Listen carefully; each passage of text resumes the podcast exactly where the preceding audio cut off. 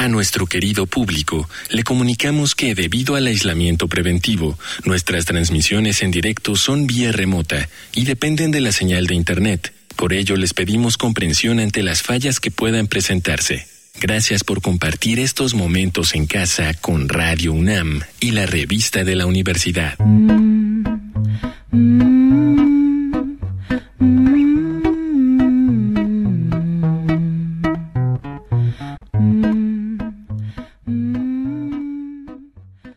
Bienvenidos al suplemento radiofónico de la revista de la Universidad de México. Yo soy Elvira Lisiaga este mes en la revista de la universidad estamos haciendo una serie sobre comida y estamos hablando desde ángulos más bien éticos y de dilemas de consumo. ¿Por qué no sabemos y deberíamos de saber de dónde viene lo que comemos? ¿Cómo nos estamos alimentando? ¿A quién le afecta que comamos la comida comemos? ¿Dónde la compramos? ¿A quién le afecta? ¿A quién le beneficia? ¿A quién estamos haciendo ricos? ¿A quién estamos empobreciendo? qué daño le estamos haciendo al medio ambiente. Es un montón de información, es bastante pesado y decepcionante, pero también queremos dar esperanza porque hay muchas iniciativas allá afuera que están favoreciendo que si nosotros hacemos un poco de esfuerzo, los alimentos sean de la mejor calidad y los productores obtengan el beneficio que se merece. Para hablar en este episodio estoy con Paloma Ornelas. Y bueno, Paloma, ¿cómo estás? Bienvenida. Hola Elvira, mucho gusto. Estoy muy bien el día de hoy, gracias. Bueno, cuéntanos un poquito a qué te dedicas y qué haces en Solar. Bueno, pues bienvenidos también a este espacio, gracias por la invitación. Yo estudié permacultura y ahora tengo una formación de agroforestería sintrópica y en el Centro Cultural Agroecológico Solar, que está ubicado en el Valle de Atongo en Tepoztlán, eh, estamos formando pues una, un espacio para invitar a más personas, para hablar acerca de estos temas justamente como del cuidado de la tierra, del cuidado de las personas y la repartición justa, como lo dice los principios de la permacultura.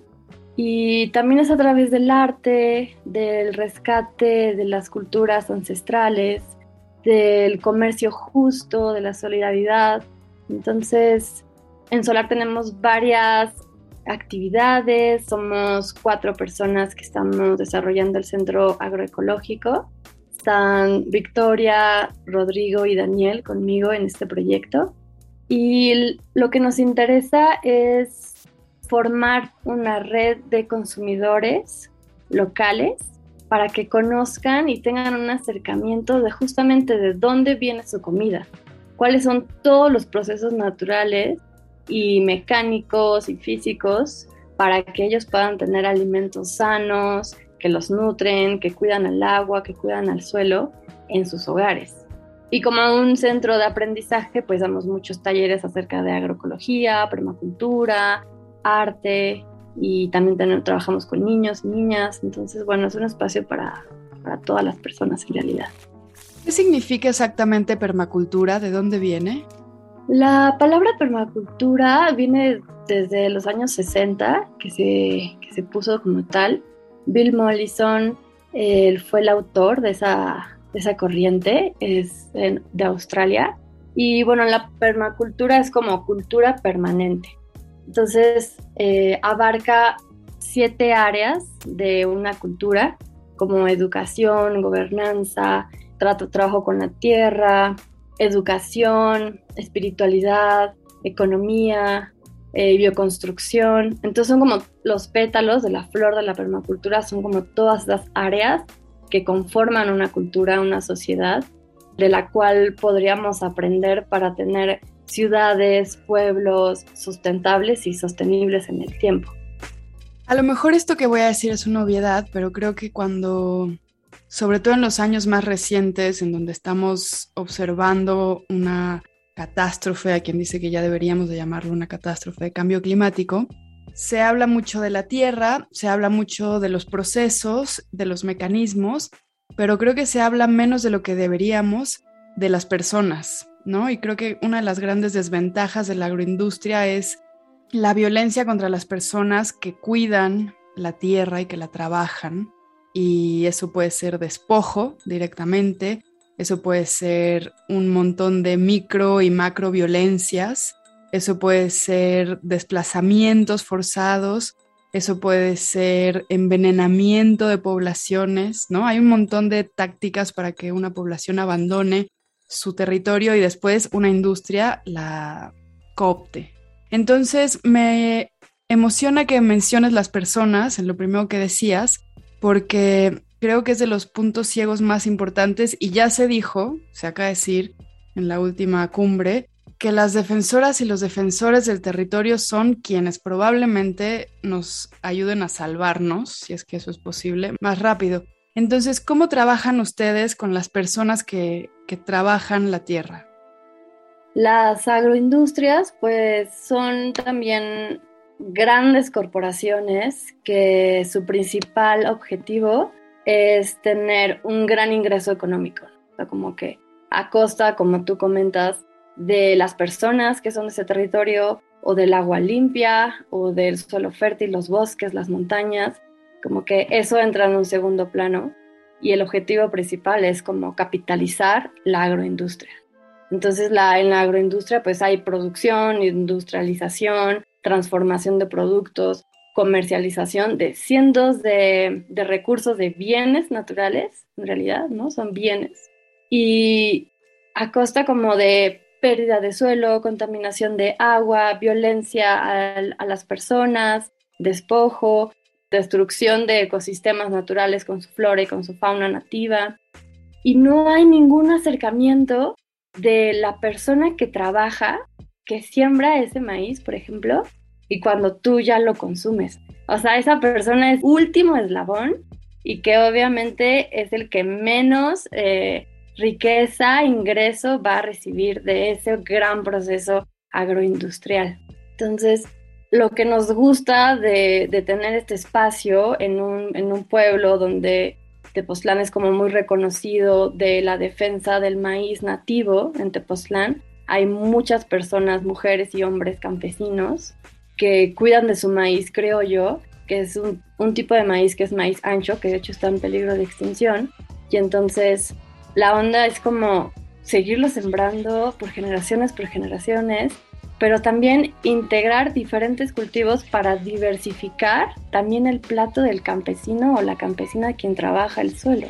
Ya no solamente sembrar puro maíz y tener un sistema de monocultivo como lo hacen las agroindustrias, en donde solamente quieren gran cantidad de un producto para minimizar los riesgos de producción y de cosecha pero eso tiene grandes repercusiones en el medio ambiente, porque si solamente siembras un solo cultivo y viene una plaga que se come eso, puedes perderlo absolutamente todo. Entonces tienes que usar un montón de agroquímicos, agrotóxicos para evitar que venga esa plaga, pero entonces ya contaminaste el aire, ya contaminaste el suelo, la persona que aplica el agroquímico sufre de enfermedades de la piel, puede tener cáncer en los riñones, pierden la vista, hay cosas súper graves, ¿no?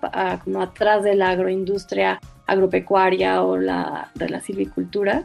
Entonces, lo que nosotros tratamos de, hacer es como ese acercamiento de las personas con sus alimentos, con la defensa de su territorio y con su cultura en la que viven, ¿no? En la que decidieron habitar y acercar a un comercio solidario, un comercio local, justo, idealmente sería como que cada territorio, cada bioregión tuvieran sus propias empresas sustentables, en donde entonces ya no hay transacciones tan largas, ya no hay una huella de carbono tan largo por el transporte, porque todo se consume local. Y entonces hay una economía local que sustenta a las personas que son parte de esa comunidad y ya no estás comprando alimentos o insumos o materiales de fuera, porque ya lo tienes tú ahí mismo. Entonces estás empezando a generar una comunidad sustentable que puede eh, ser resiliente por si llegase alguna catástrofe más adelante o como lo vemos ahora, ¿no? Que cada vez hay menos agua, hay menos lluvia, entonces los bosques están secando o los suelos están erosionando o el nivel del manto freático está bajando, entonces cada vez hay que ir más profundo en los pozos estamos contaminando tanto el agua que la gente ya no tiene agua para tomar. Entonces es como todo un ciclo nocivo como circulando, ¿no? Entonces la idea es como crear ciclos de abundancia, ciclos positivos para cuidar la tierra y como reconocernos a las personas dentro de ese territorio, no como una persona externa que toma y toma de ese territorio, ¿no? Sino es como, bueno, ¿qué vamos a hacer para, para nutrir el, y embellecer el espacio en el que vivimos? Que también, pues eso es algo bellísimo, que tenemos toda la capacidad para hacerlo. Oye, Paloma, para terminar, dime qué podemos hacer las personas que habitamos, por ejemplo, en la Ciudad de México, para acercarnos a productores locales, porque el campo parece broma, pero el campo está tan fuera de nuestras dinámicas cotidianas y estamos tan urbanizados y tan empaquetados que hay que ir a contracorriente. ¿Qué podemos y a quién podemos acercarnos nosotros? Hay bastantes proyectos de agricultura orgánica, agricultura regenerativa. También ya se empezó el movimiento de agricultura sintrópica en la Ciudad de México. Y pues lo, ideal sería como conocer esos proyectos, o sea, está Huerto Roma Verde, está Huerto Citopia, eh, Huerto Tlatelolco, Phoenix Farm.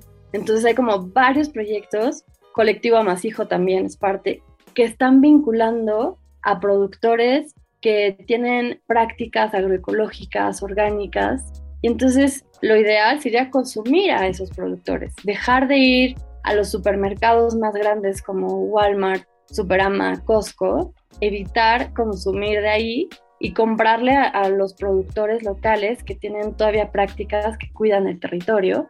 Y como que siempre tenemos cada día la decisión de decir, bueno, quiero comer aquí, quiero comer esto, puedo comprar esto, ¿no? O sea, como cada día podemos decidir qué consumimos. Entonces, ser un consumidor responsable y consciente es parte de este cambio que como cultura, como humanidad, pues necesitamos dar ese gran paso y procurar como generar menos basura, utilizar menos plásticos, separar nuestros residuos de orgánicos y no orgánicos, tratar de compostear todo lo que usamos en la cocina de, materia orgánica también, poner ahorradores en todos los accesos de agua dentro de tu casa, poner plantas, hacer un participar como en espacios de colectivos, de huertos urbanos, de huertos en azotea, llevar propuestas, ¿no? O sea, como la sociedad civil nos podemos organizar y hacer proyectos súper interesantes y productivos, beneficiosos, pero justo es ese reto, ¿no? Cómo me acerco a mi comunidad y cómo propongo, pues desde el bienestar, desde el bien común. Hay muchos ejemplos para inspirarse en realidad. Podríamos compartir después en una liga un poquito más de esto para que puedan investigar.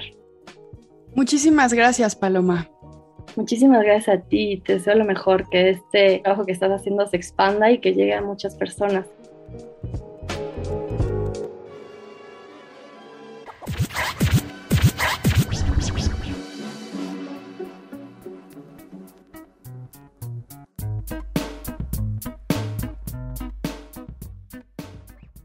Hemos llegado al final del programa.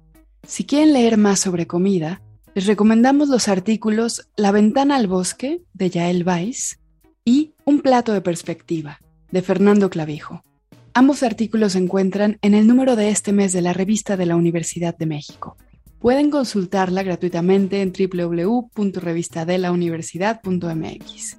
Recuerden que pueden coleccionar nuestros números. Escriban a suscripciones arroba revistadelauniversidad.mx. En Twitter, en Facebook y en Instagram nos encuentran como arroba revista-unam.